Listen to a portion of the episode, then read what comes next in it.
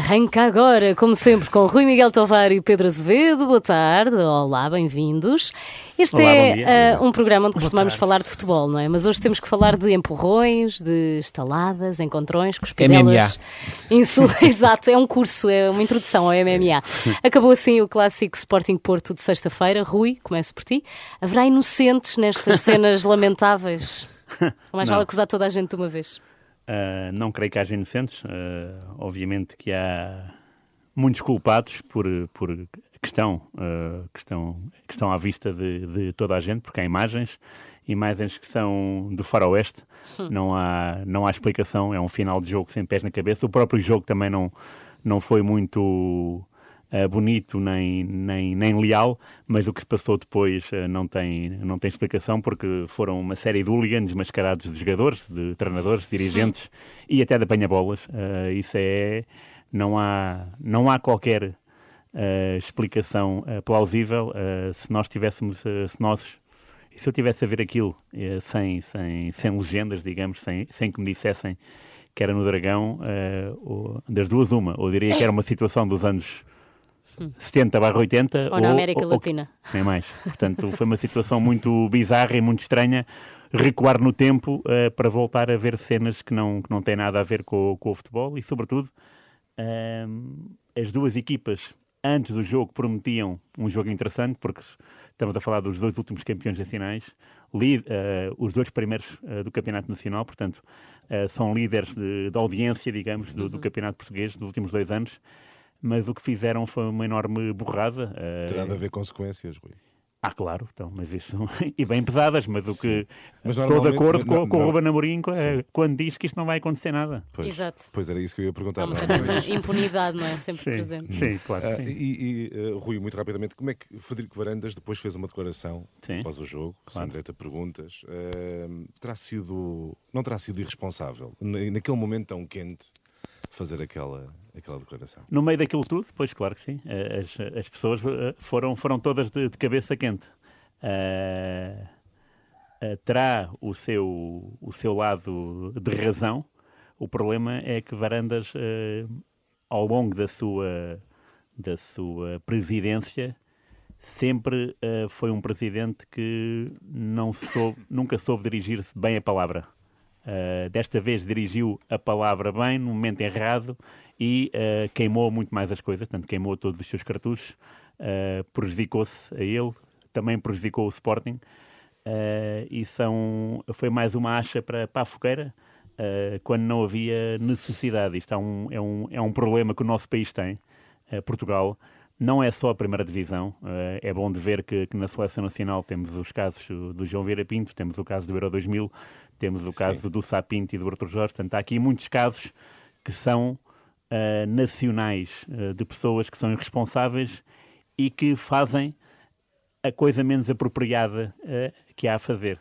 Neste, nesse, nessa pergunta, se ele foi responsável, foi, embora tenha dito algumas verdades.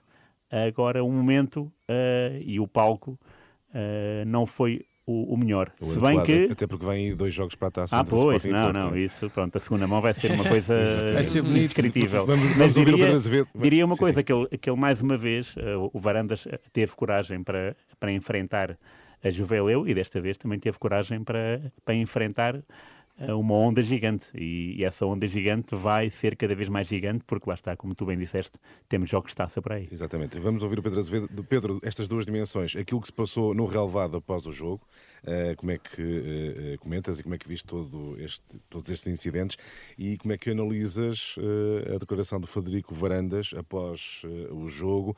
Foi ou não provocatório? Foi irresponsável? Foi corajoso, como alguns já disseram? Qual é a tua análise? É, que foi, foi corajoso, foi. Antes de mais, um abraço a todos. Eh, Ele teve, ele teve coragem para dizer o que disse e onde disse, fundamentalmente onde disse, mas não era esse o discurso que deveria ter proferido. Eh, No fundo, Frederico Varandas foi deitar azeite no lume. Eh, Depois de tudo aquilo que aconteceu, eu acho que Frederico Varandas deveria ter pedido desculpa pela responsabilidade do Sporting em tudo aquilo que aconteceu. Desculpa a todos, desculpa aos adeptos e desculpa ao país desportivo. Pinto da Costa também o deveria ter feito.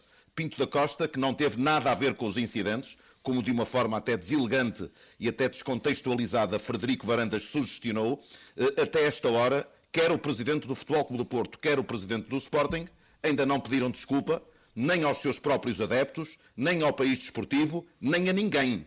Eh, pelo contrário, têm chovido comunicados eh, com denúncias de natureza criminal e nada mais temos assistido. Acho que ambos já o deveriam ter feito. Eu aqui gostaria de fazer um reconhecimento pela positiva, porque também houve aqui coisas positivas, muito poucas, mas houve, eh, aos comportamentos do Sérgio Conceição e do Rubén Amorim. Exatamente. Ambos reprovaram o que aconteceu.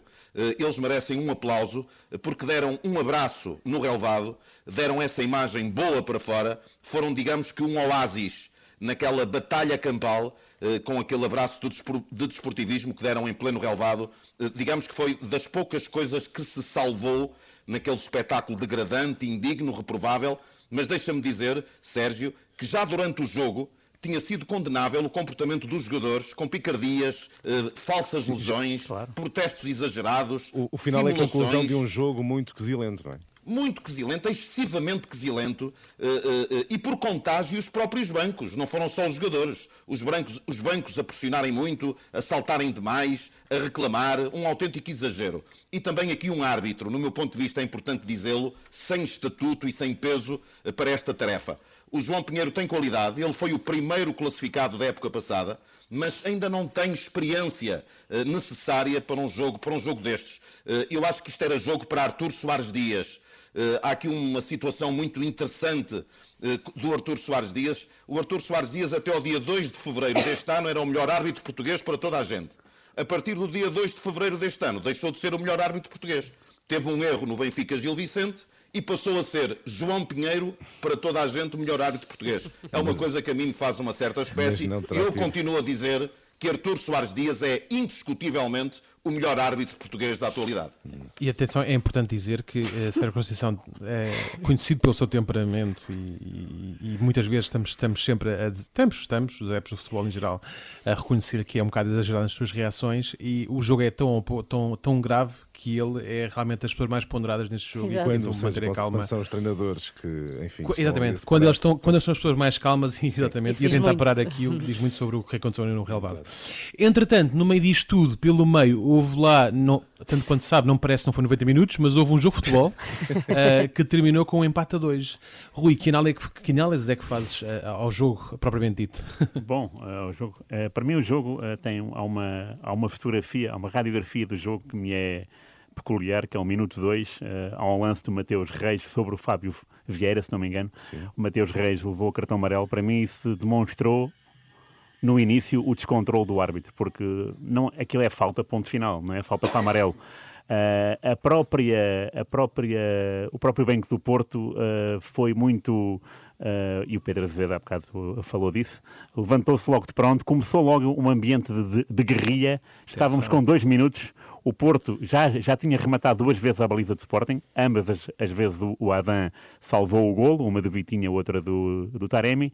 Uh, a verdade é que o Sporting recompôs, marcou dois golos Uh, bonitos uh, de futebol coletivo. O segundo gol, então, o segundo, o, o, exatamente, o segundo é, são, são 27 segundos em que o Sporting troca a bola muito cá atrás e de é repente um aparece. É um, é um, belo, é um belo gol. E o Porto reage com outro gol muito bom do Fábio Vieira fora da área Chega ao empate com justiça, porque de facto o Sporting esteve, na segunda parte esteve muito, muito aquém, raramente passou o meio campo com a bola controlada, uh, não se viu uh, mais o Paulinho, nem sequer o Slimani, uh, e portanto o Porto acaba por ter lutado pelo empate e ter justificado esse empate.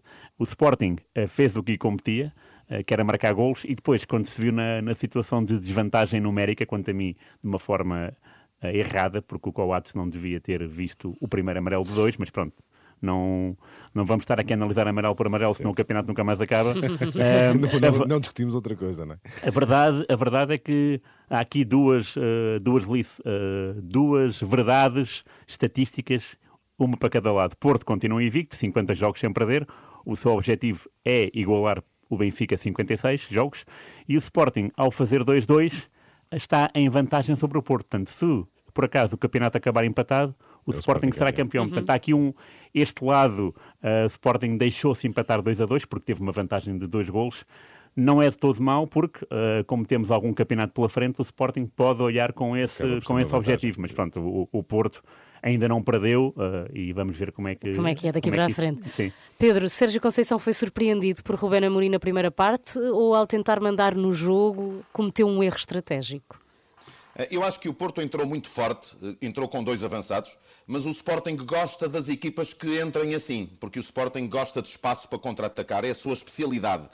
Eu um dia comparei o Sporting numa narração a um crocodilo num lago. Parece que está adormecido, parece que está inerte, mas de repente desperta e, e ataca. Eh, e o Sporting é assim, marcou assim dois golos. Eh, depois de jogar contra 10 toda a segunda parte, foi uma vantagem para o Porto. Acho que não merecia perder o jogo, acabou por empatar. Foi um jogo tática e tecnicamente bom, eh, com dois aspectos negativos.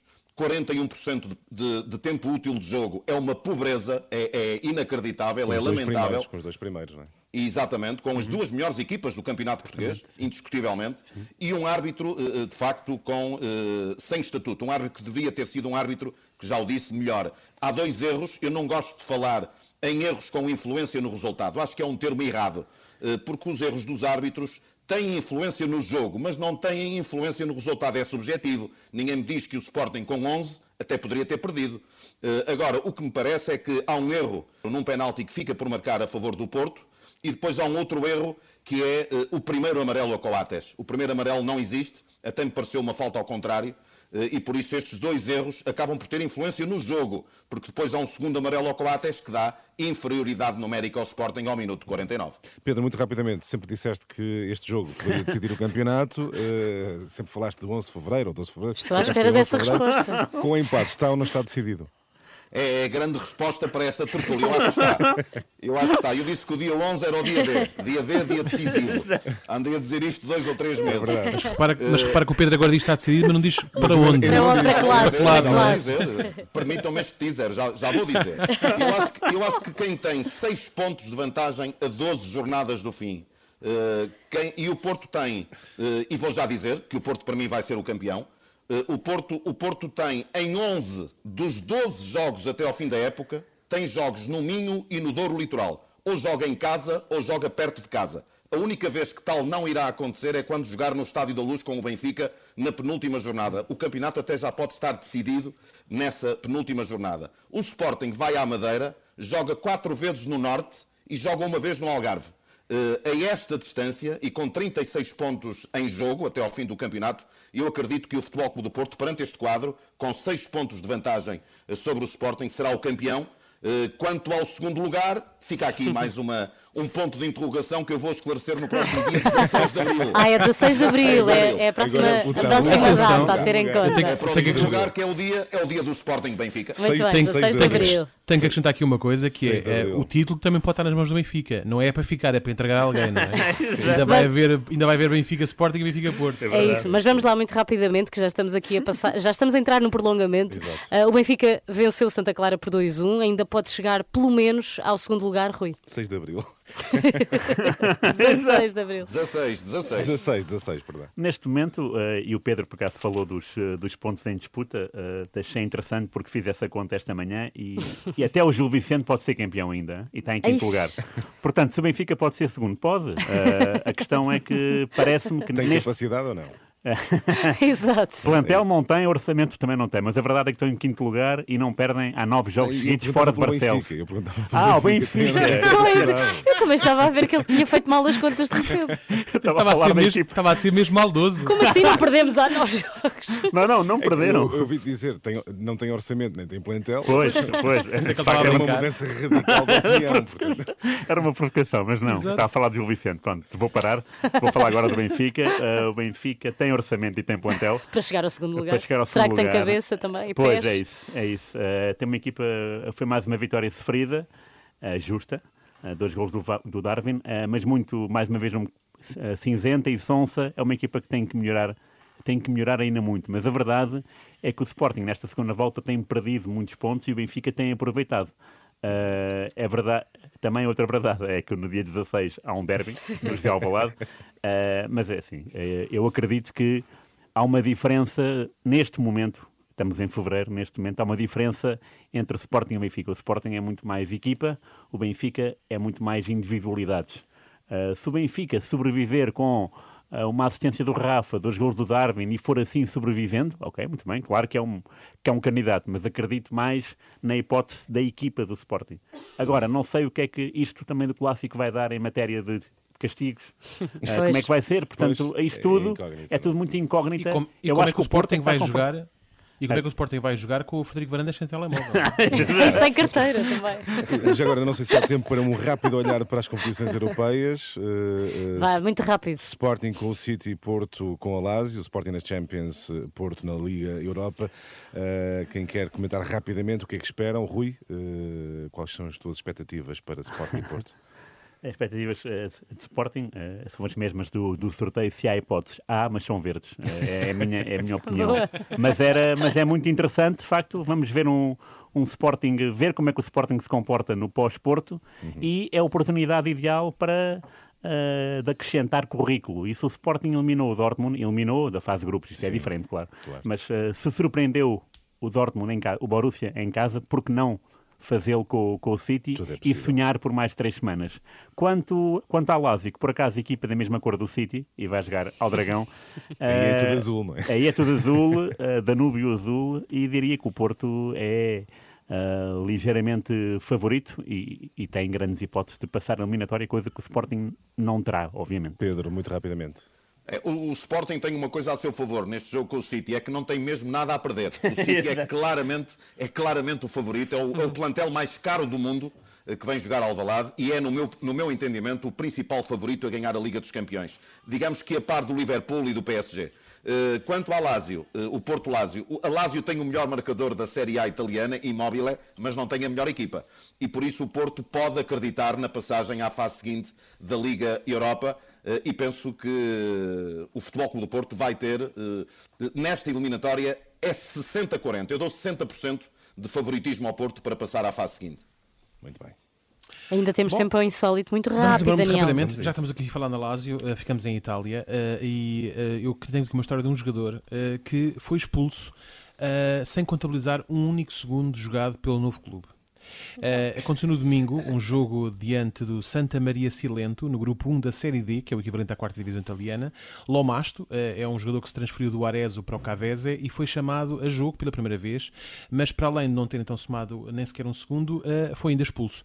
Paulo Lomasto tinha a oportunidade de fazer a estreia pela, para, para este clube, mas as coisas não correram como planeado porque ele foi chamado do banco pelo seu treinador para ir fazer de aquecimento e aos 90 minutos mais dois decidiu, como é que eu explicar isto? Um, urinar junto à linha Como lateral. Assim? E, e, o árbitro percebeu-se e expulsou a defesa, defesa central. Foi apanhado com os calções na mão, não é? Depois de uh, tanto uma atitude, tempo. Uma atitude lamentável, mas eu acho que é uma, é uma hipótese que o, que o clube, o seu clube deveria explorar, porque devia tentar capitalizar este acontecimento, para, procurando um novo patrocinador, por exemplo, sei lá, no laboratório de análises, ou qualquer coisa do género, não é? Enfim. Talvez bom, ele não justifique, não seja assim tão bom jogador isto, para isto. Prova, isto prova, nem tudo aconteceu no Dragão. É Muito bem. Missão cumprida, obrigada. E até um para a semana. Até para a semana.